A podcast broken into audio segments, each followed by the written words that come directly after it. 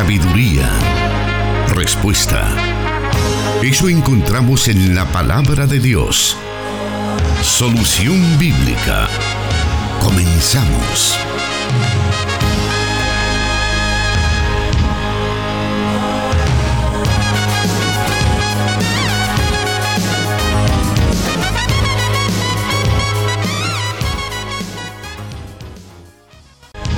Qué privilegio el que tenemos de podernos dirigir a usted en una nueva presentación del programa Solución Bíblica. Todos los martes a las 5 de la tarde estamos teniendo este privilegio de llegar hasta ahí, hasta su receptor de radio.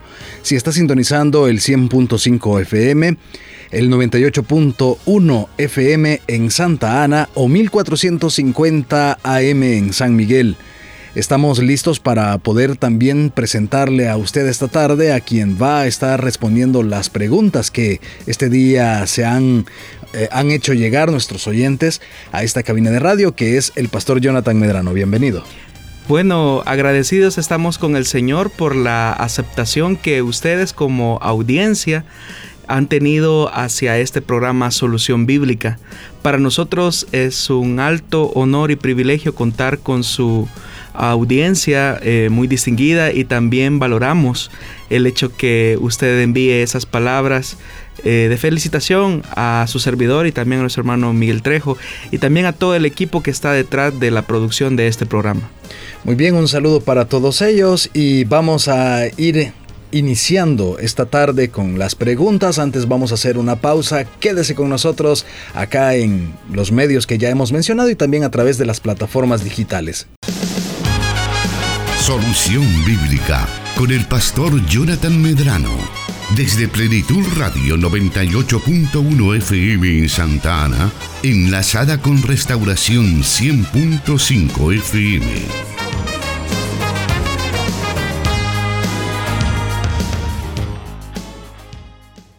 Y bueno, vamos a proceder con más de estas preguntas que recibimos martes a martes, o más bien cada semana estamos recibiendo nuevas preguntas y hoy creo que sí hemos podido estar un respondiendo un poquito más rápido. Creo que las preguntas que vamos a comenzar a responder a continuación son unas que han sido enviadas en las últimas semanas. Así que dice así.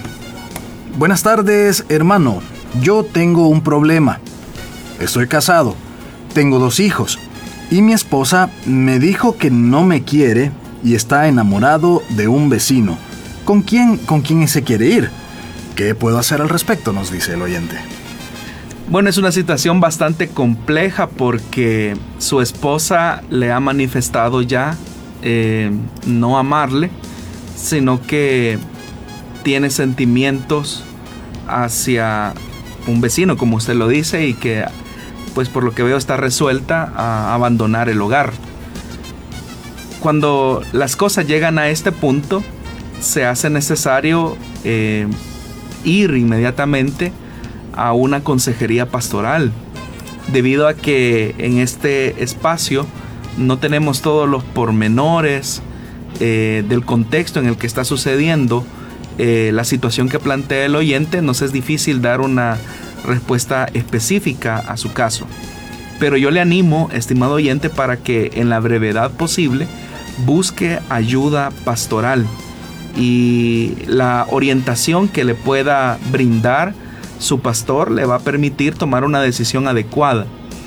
Lo que sí es cierto es que ante esta fractura que está sintiendo su matrimonio, es evidente que algo en su esposa ha provocado eh, esta, esta decisión. Mm, esto pues es simplemente la punta del iceberg, como se dice popularmente el, problema es más complejo, es decir, hay ciertas situaciones que, como repito, desconocemos y que son importantes conocerlas para tomar un, parámetro del contexto en el que se está tomando esta, esta, esta, decisión por parte de su esposa. Obviamente que nada justifica el que ella tome esta decisión, porque claramente está manifestando su deseo de emprender una relación de adulterio a pesar de que tiene la responsabilidad delante de Dios y con usted de mantener vivo el lazo matrimonial y sumado al ejemplo o al mal ejemplo que le pueda estar brindando hacia sus hijos. Es importante entonces que lo antes posible busque orientación con su pastor. Muy bien, aprovechamos también este bloque para escuchar la siguiente pregunta, la cual dice así. Dios le bendiga, hermano. ¿La lepra que se menciona en la Biblia es la misma que hay en la actualidad?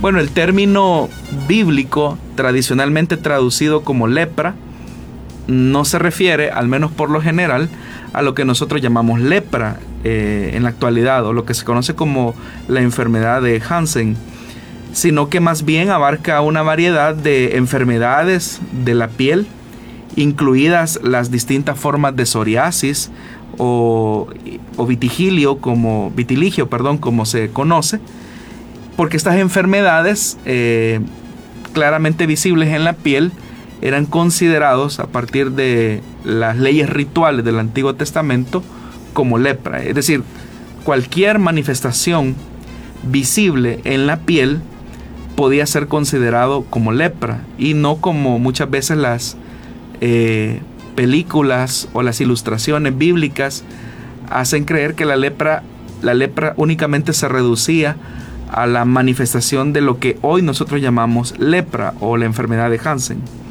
Ahora, estas enfermedades que señala el Antiguo Testamento, específicamente en el libro de Levítico, son enfermedades que están asociadas al tema de la ley de la pureza ritual. Lo que implicaba que si una persona era considerada eh, leprosa, ceremonialmente estaba en una condición de impureza y por lo tanto la ley exigía cierto tipo de segregación de los demás. Sin embargo, esta separación que se podía producir no era un aislamiento completo. Eh, aunque incluso en el libro de Levítico, en el capítulo 13, versículo 46, pudiese darnos alguna idea de este tipo de separación absoluta de la comunidad, porque ritualmente se está en una condición de impureza, nosotros encontramos tanto en el Antiguo como en el Nuevo Testamento que hay cierta evidencia que la separación no era absoluta. Por ejemplo, en el relato del segundo libro de los reyes, cuando se produce el asedio de la ciudad y se relata el caso de aquellos cuatro hombres leprosos que al igual que los que vivían dentro de la ciudad estaban muriendo de hambre porque ellos creían que sus enemigos les estaban asediando y estaban a punto de invadir la ciudad, se menciona algo interesante. El relato se encuentra en el segundo libro de los Reyes, capítulo 7, versículo del 3 al 4. Ese día, cuatro hombres que padecían de lepra se hallaban a la entrada de la ciudad. Vea la descripción que hace el escritor. Cuatro hombres que padecían lepra, no sabemos cuál era la condición eh, física real sobre su piel, dice que estaban en la entrada de la ciudad. Y ellos se hacen la pregunta, ¿qué ganamos con quedarnos aquí sentados esperando la muerte? Se dijeron unos a otros. No ganamos nada con entrar en la ciudad, allí nos moriremos de hambre con todos los demás. Pero si nos quedamos aquí, nos sucederá lo mismo. Vayamos pues al campamento de los sirios para rendirnos. Si nos perdonan la vida, viviremos, y si nos matan, de, todo, de todas formas, moriremos. Eso es lo que dicen estos, ese es el razonamiento de estos cuatro leprosos. Pero lo que yo quiero eh, llamar su atención es que estos cuatro hombres se encontraban en la entrada de la ciudad. Ya en el Nuevo Testamento, en aquel relato del Evangelio de Marcos capítulo 14, versículo 13, nos describe de aquel hombre llamado Simón. Y se describe que era Simón llamado el leproso. De hecho que el relato lo dice de la siguiente manera. En Betania, mientras estaba él sentado a la mesa hablando de Jesús, en casa de Simón llamado el leproso. Llegó una mujer con un frasco de alabastro lleno de perfume, muy costoso, hecho de nardo puro, rompió el frasco y derramó el perfume sobre la cabeza de Jesús. Conocemos el relato. El punto es que es Jesús quien está aceptando ir a la casa de Simón llamado o apodado el leproso. Si se le conocía a Simón como el leproso es porque seguramente tenía algún tipo de condición física en su piel que la gente popularmente eh, lo llamaba como Simón el leproso. Pero notemos que Simón tiene una casa, está invitando a Jesús a comer, eh, tal como se relata en el Evangelio, y significa entonces que no vivía aislado completamente. Lo que quiero enfatizar es que en ningún sitio nosotros leemos sobre colonias de leprosos o leprosarios como se conocen también, sino que por el contrario lo que, lo que vemos nosotros en la escritura es que cuando una persona era eh, diagnosticado, vamos a decirlo de alguna manera, con lepra por el sacerdote, este, esta persona pues tenía que llevar harapos, eh, lucir un cabello eh, desaliñado, si lo podemos decir de alguna manera, y comenzar a gritar y advertir a la gente que estaba en una condición de impureza. Y eso nos da testimonio la Biblia.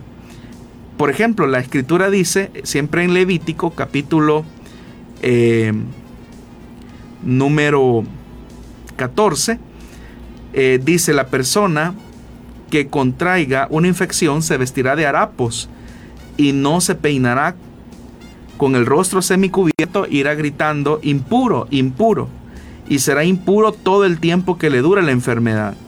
Es impuro, así que deberá vivir aislado y fuera del campamento. Pero como repito, este aislamiento eh, no era para siempre, ni es que tampoco el leproso necesariamente tuviese que vivir con otros leprosos. Es verdad que nosotros encontramos en los evangelios también el caso de aquellos diez leprosos y también el caso del Antiguo Testamento que mencioné de reyes, donde estaban en, en, un grupo de cuatro y en el Nuevo Testamento un grupo de diez. Entonces probablemente más por un aspecto de compañerismo o más por un aspecto de compañía eh, o de solidaridad más bien entre ellos formaban estos pequeños grupos. Pero no es tanto porque en sí mismo hubiese una colonia eh, de leprosos específicamente donde solamente vivían leprosos. De hecho que no hay mayor registro de esto. Pero como lo decíamos al principio lepra podía ser considerada cualquier enfermedad de la piel y no solamente la que conocemos hoy en día como la enfermedad de Hansen. Muy bien, vamos a una nueva pausa. Queremos también agradecer a las diferentes emisoras que ya están unidas a este programa, como lo son Restauración 100.5 FM para todo El Salvador, 1450 eh, AM San Miguel, Restauración San Miguel, transmitiendo para el oriente de El Salvador y también nuestra hermana emisora en Guatemala, Cielo FM 89.1. De hecho, nos envían un mensaje diciéndonos bendiciones al pastor Jonathan y hermano Miguel. Saludos desde Huehuetenango, Guatemala. Atentamente, José. Gracias a nuestro oyente José que está escuchándonos en Huehuetenango, frontera con México. Gracias por estar disfrutando de este programa. Volvemos en unos minutos, o en unos segundos más bien.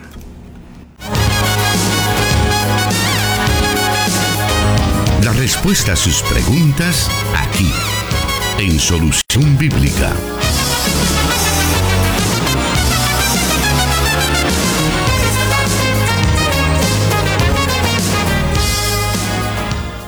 Vamos a continuar esta tarde y vamos a la tercera o cuarta pregunta más bien para hoy. Y esta nos dice de la siguiente manera, es también un cuestionamiento que nos hacen llegar y dice así. En el estudio de Primera de Corintios, el pastor Vega abordó el tema del velo de la mujer. Y según entendí, Pablo no define la utilización de este símbolo por parte de la mujer, pues el cabello es el velo de la mujer. Yo soy diaconisa y a partir de la explicación del hermano, yo no me siento cómoda utilizándolo. ¿Cuál será la postura oficial del hermano Mario al respecto de este tema con las servidoras y en el caso de las que somos líderes y supervisoras, nos dicen, pastor? Bueno, realmente el pastor Mario no dijo que el cabello es el velo de la mujer lo que dijo es que ese es el argumento que Pablo utiliza para desvirtuar otro argumento que previamente ha construido en ese pasaje. Ahora, eh, el hermano Mario no está ni afirmando o validando lo que Pablo quiso decir, y menos con eso trata de establecer una, una norma. Lo que el hermano hizo fue una exposición del pasaje con todas las posibilidades que se pueden dar y que al final no hay una claridad exactamente a lo que Pablo se está refiriendo, ni la razón por la cual él pretende dar una recomendación que al final termina anulando el mismo. Ahora, si usted notó, eh, estimado oyente, y los que pueden ver incluso la, grabación que está en las redes sociales del pastor, en la exposición del hermano, él expone que el pasaje no puede ser normativo, ni para utilizarlo, ni para no utilizarlo, porque es un tema que Pablo en realidad no concluye. Ahora, cuando se tiene un privilegio dentro de una congregación, como la hermana lo manifiesta, mientras esa congregación conserve una tradición, debe respetarse. Porque uno no puede ir en contra de la conciencia de las personas mientras no se haya alcanzado la madurez que permita eh, asimilar una situación de este tipo, sino que lo que se busca en realidad es la edificación mutua. Y por lo tanto no puede una persona argumentar que en su convicción o en su manera de ver las cosas hará esto o hará lo otro.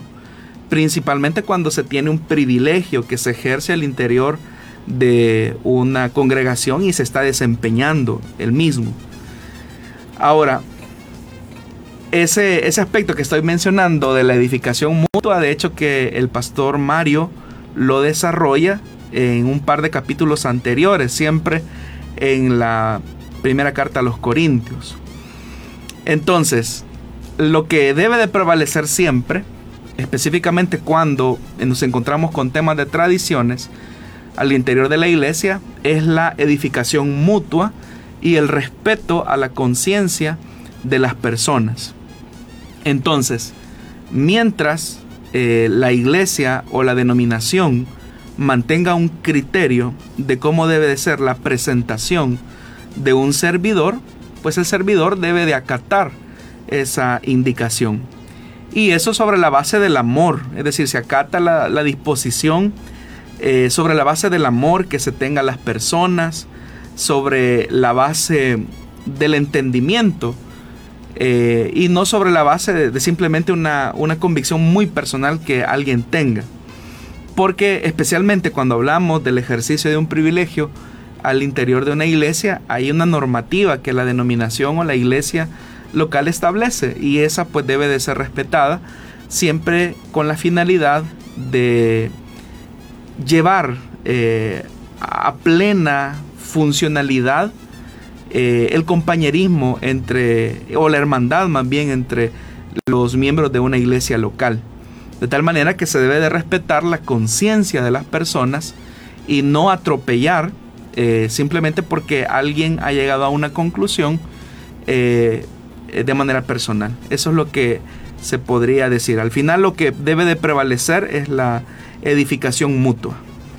Se podría decir entonces que si eh, las personas que llegan a una conclusión y dicen, pues el uso del velo no es determinante, pero por el amor al servicio y por amor a las personas eh, se debe utilizar dentro de un reglamento de privilegios, es conveniente hacerlo. Así es, porque lo que debe de primar no es mi propia satisfacción, es decir, yo no debo de buscar mi propia satisfacción, sino que debo de buscar, o mi propia comodidad, sino que debo de buscar el bien superior de mi hermano.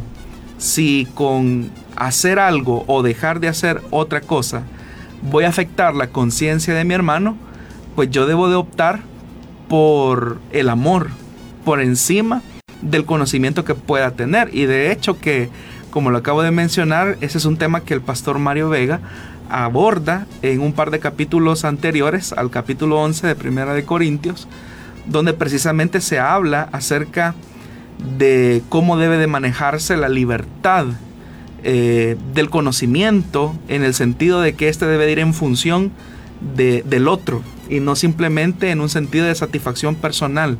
Alguien puede llegar a decir, bueno, pero es que yo he llegado a esta convicción y por lo tanto eh, yo creo que sobre la base de mi convicción y sobre la base de lo que yo creo, esto debe de cambiar ya y debemos de darle vuelta ya a las cosas porque yo lo creo así y, y no son, son solamente tradiciones. Así que hay que cambiarlo. No debe de ser así porque las iglesias, las denominaciones van en un proceso de reflexión interna a partir de la profundidad y el conocimiento que se va adquiriendo de la escritura. Por eso es que es importante eh, mantener eh, siempre el elemento de la edificación mutua al interior del cuerpo de Cristo. Muy bien, vamos a una nueva pausa. Manténgase en nuestra sintonía. Solución Bíblica con el pastor Jonathan Medrano. Desde Plenitud Radio 98.1 FM en Santa Ana, enlazada con Restauración 100.5 FM.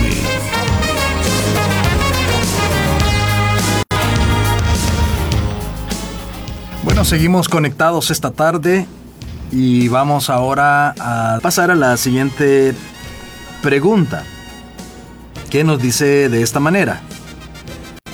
Siempre relacionado al tema de, del velo, y dice así, si el velo es una costumbre que se adoptó en la iglesia Elim en un momento determinado, ¿por qué las nuevas generaciones deben seguir practicando el uso del mismo?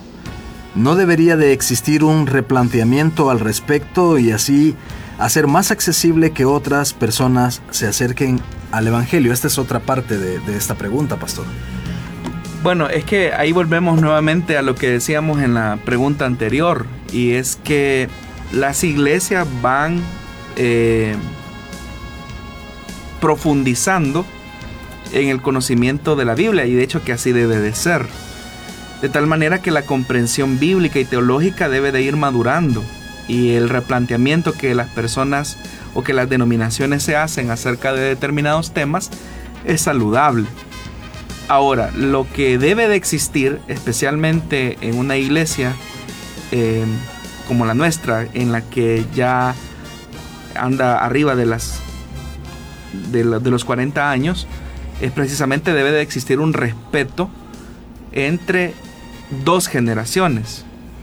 La generación inicial que nació con la costumbre, el hábito, eh, la tradición de que las hermanas utilicen el velo, eh, es parte de la naturaleza tradicional de la denominación. Ahora, las nuevas generaciones son llamadas a hacerse esos replanteamientos como él o la oyente lo dicen. Pero ese replanteamiento no debe de conducir a hacer virajes o cambios eh, de manera brusca que produzcan, en vez de producir unidad eh, en, en el cuerpo de Cristo, lo que hagan es lastimar o herir la susceptibilidad de las personas o la conciencia de las personas. Entonces debe de existir un respeto mutuo y ese respeto, ese respeto mutuo es lo que al final va a permitir que la convivencia entre dos generaciones sea lo más saludable.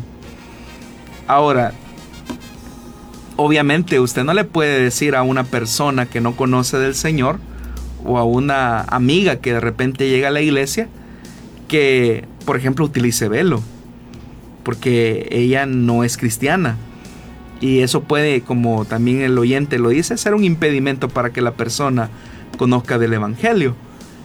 Digo esto porque puede darse el caso que alguien tenga la idea de irnos al otro extremo, ¿verdad? Con el celo de mantener viva la tradición, exigirle a una persona, una amiga, que utilice el velo.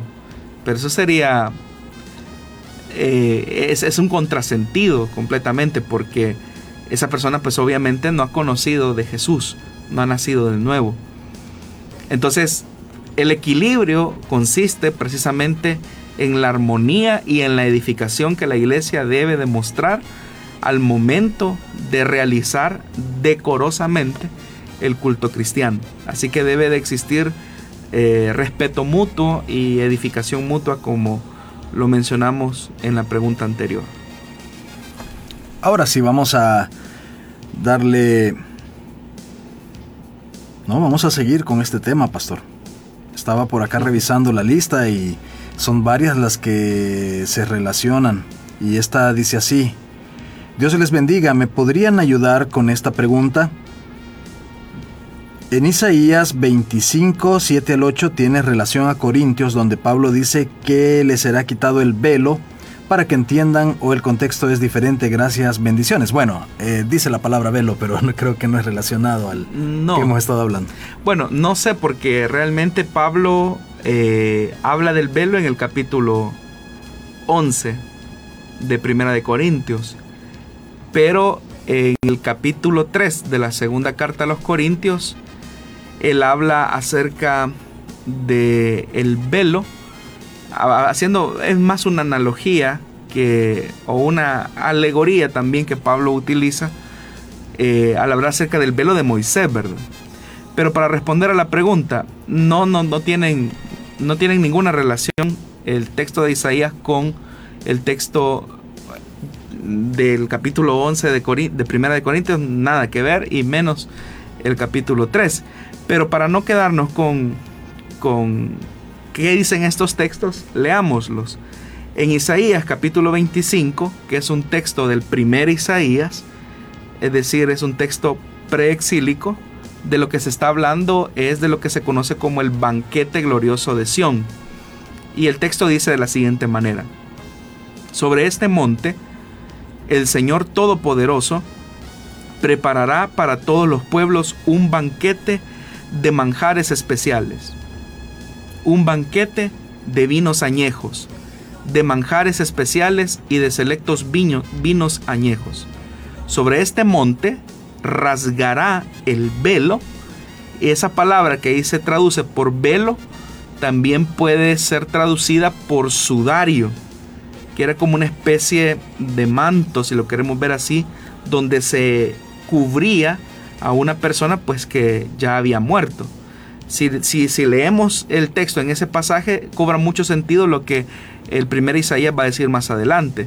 Sobre este monte rasgará el velo está hablando de manera eh, metafórica, que cubre a todos los pueblos, el manto que envuelve a todas las naciones, devorará a la muerte, vean que se está haciendo alusión a la muerte, devorará a la muerte para siempre.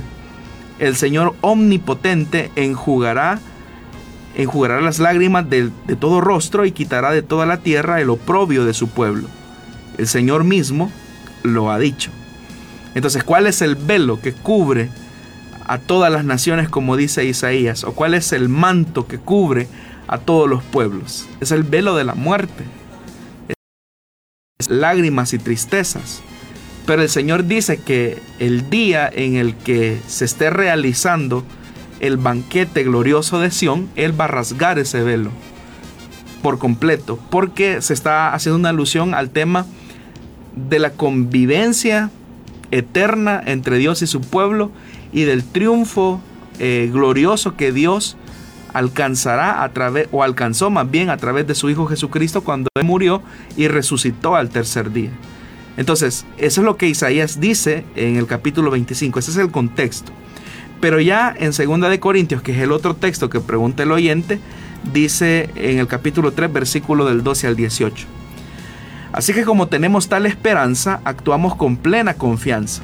No hacemos como Moisés, quien se ponía un velo sobre el rostro para que los israelitas no vieran el fin del resplandor que se iba extinguiendo. Sin embargo, la mente de ellos se embotó, de modo que hasta el día de hoy tienen puesto el mismo velo al leer el antiguo pacto. El velo no les ha sido quitado porque solo se quita en Cristo. Hasta el día de hoy, siempre que leen a Moisés, un velo les cubre el corazón. Pero cada vez que alguien se vuelve al Señor, el velo es quitado. Ahora bien, el Señor es espíritu, y donde está el Espíritu del Señor, ahí hay libertad. Así todos nosotros, que con el rostro descubierto, reflejamos como un espejo la gloria del Señor, somos transformados a su semejanza con más y más gloria por la acción del Señor, que es el Espíritu. Entonces lo que Pablo aquí está diciendo en la segunda carta a los Corintios es que el pueblo judío siempre tuvo la tendencia de esperar ansiosamente eh, al Mesías, obviamente. Pero cuando nosotros conocemos a Jesús, entendemos que todo el Antiguo Testamento apunta al Mesías Jesús, es decir, a Cristo como la máxima revelación de Dios. Y a eso se refiere cuando el escritor dice que el velo no les ha sido quitado. ¿Cuál velo? El velo de negar la, el mesianismo de Jesús, el velo que todavía les, les impide no ver a Jesús como el Mesías prometido y en el que se realiza toda la revelación de Dios. Entonces usted puede notar que ni el texto de Isaías ni la porción de Pablo en 2 de Corintios hacen relación eh, una cosa con la otra directamente. Muy bien, haremos una nueva breve pausa y seguimos con más. Todavía tenemos unos minutos para eh, responder otras preguntas que usted nos ha enviado.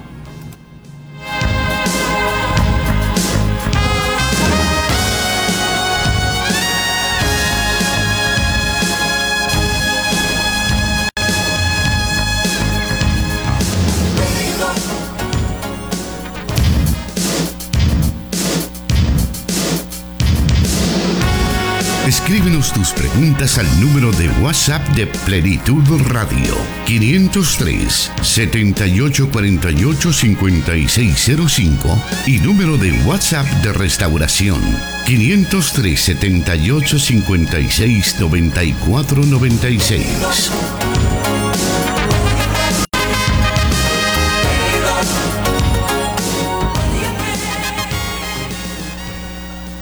Vamos entonces a aprovechar este momento y a escuchar la siguiente pregunta que dice así. ¿Es falta de fe que un pastor tenga trabajo en combinación con el ministerio? Escuché una predicación del hermano Mario Vega que es un paso de fe dedicarse solo al ministerio. ¿Qué se puede decir al respecto? Bueno, efectivamente, eh, el aceptar el desafío de dedicar la vida al ministerio es un paso de fe en muchos sentidos. Pero en el tema del sostenimiento del ministro, igualmente eh, es parte de ese compromiso de fe que el hombre de Dios hace, de creer que Dios puede suplir todas las necesidades del que auténticamente ha sido llamado por Dios a ejercer la labor ministerial. Entonces, creería yo que el llamado al ministerio debe de ser precisamente eh, honrado, respondiendo a ese llamado, eh, creyendo de que Dios es el que va a suplir eh, todas las necesidades del ministro. Y tal como pues el oyente lo menciona, pues el pastor Mario también lo ha enseñado en sus diferentes exposiciones de la palabra de Dios cuando ha tocado ese tema. Y de hecho que incluso en los retiros de pastores, pues el pastor ha sido bastante enfático en eso. Ahora, hay que entender, ¿verdad?, que no todas las denominaciones tienen esa costumbre.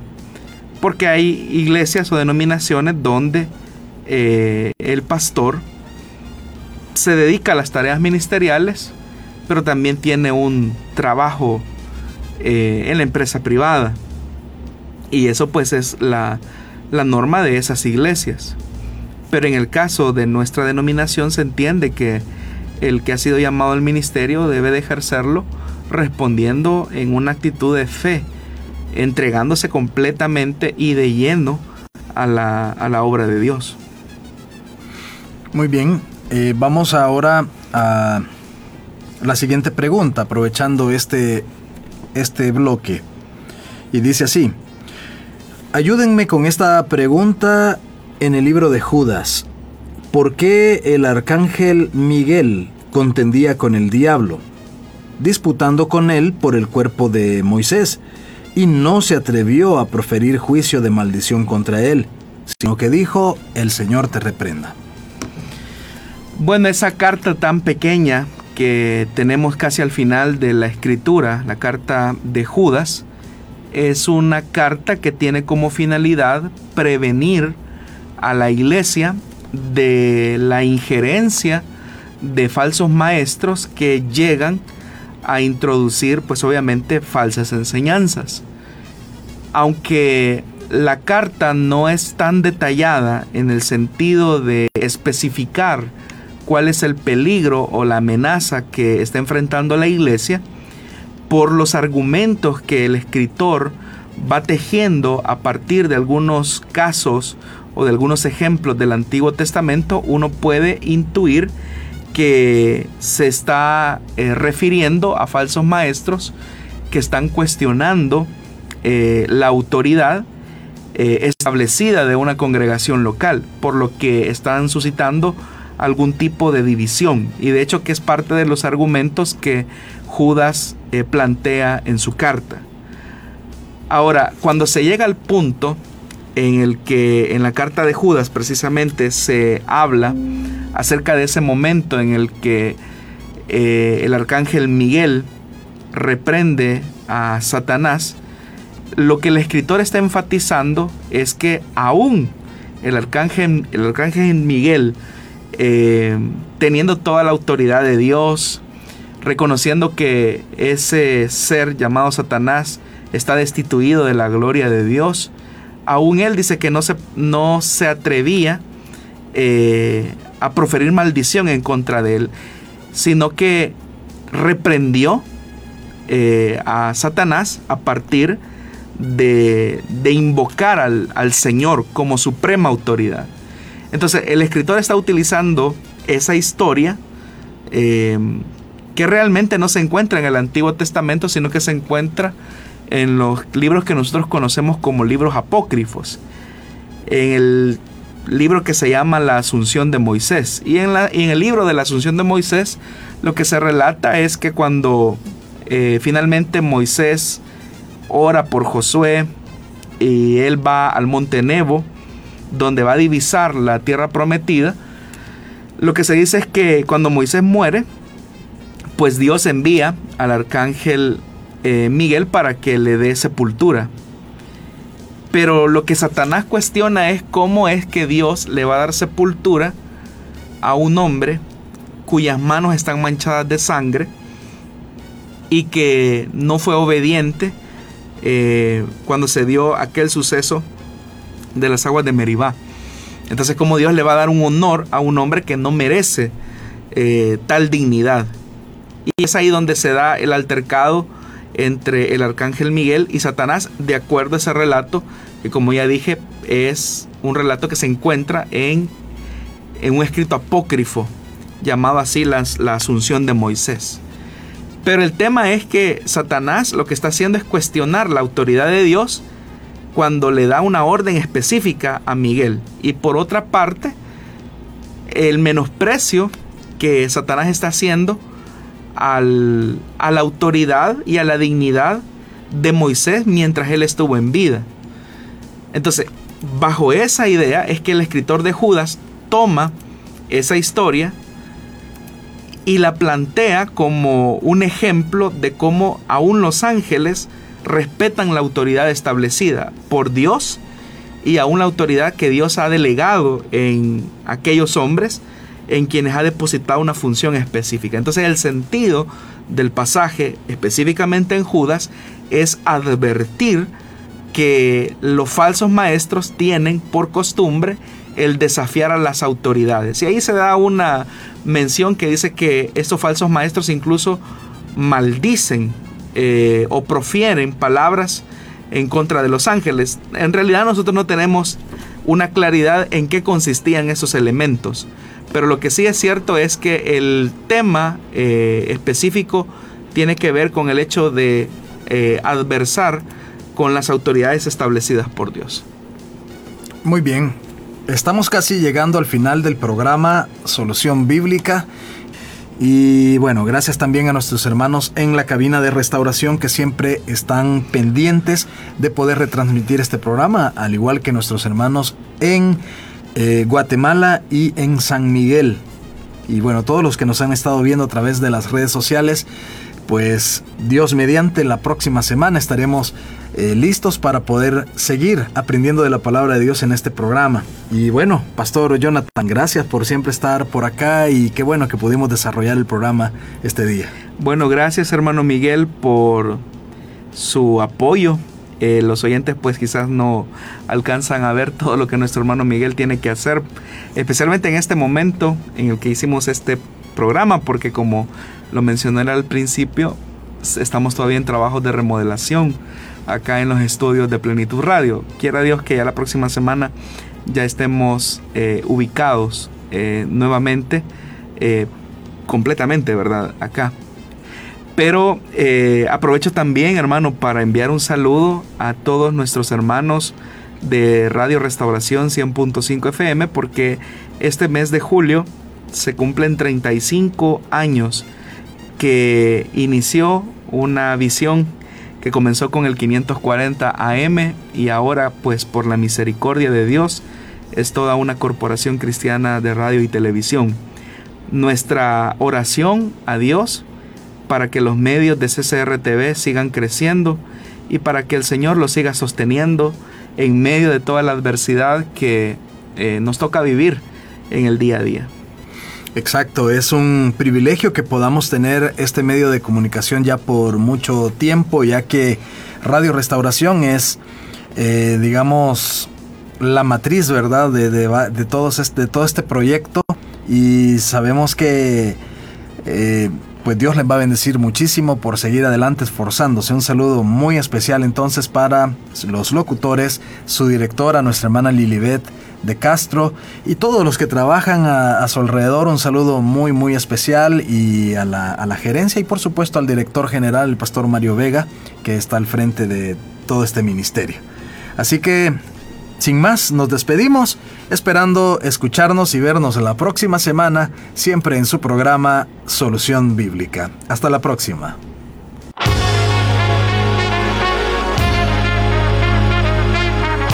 Encontramos respuesta en la palabra de Dios. Solución Bíblica. Hasta el próximo programa.